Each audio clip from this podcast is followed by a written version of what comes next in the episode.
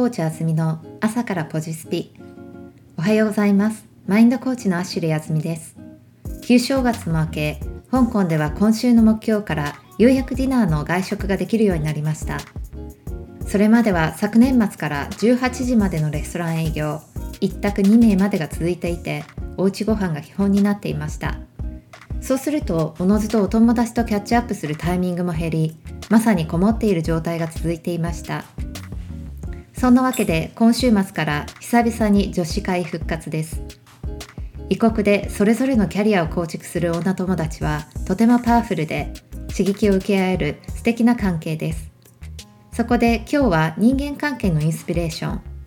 心地よく前向きな人間関係。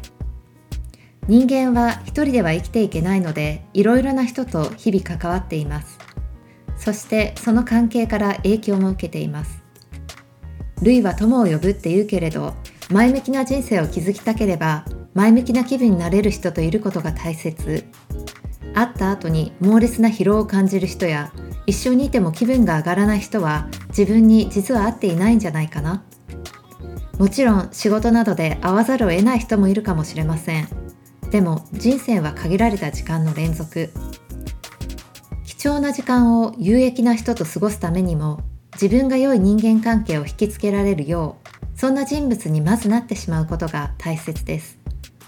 いつも愚痴ばかり言ってる人の周りに魅力的な人が集まってくることはまずないでしょう。だから逆発想で自分がその状態になってしまうこと。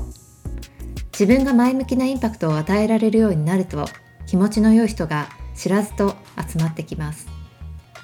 自身の人間関係を見直してみて自分の意識が変わって行動が変わることで環境がいくらでも変化していきます。そんな嬉しい変化を起こしていきませんか？マインドコーチあずみの朝からポジスピでした。ツイッターアカウントアットマークインフィニッテアンダーバーワールドでコメントご質問などお待ちしています。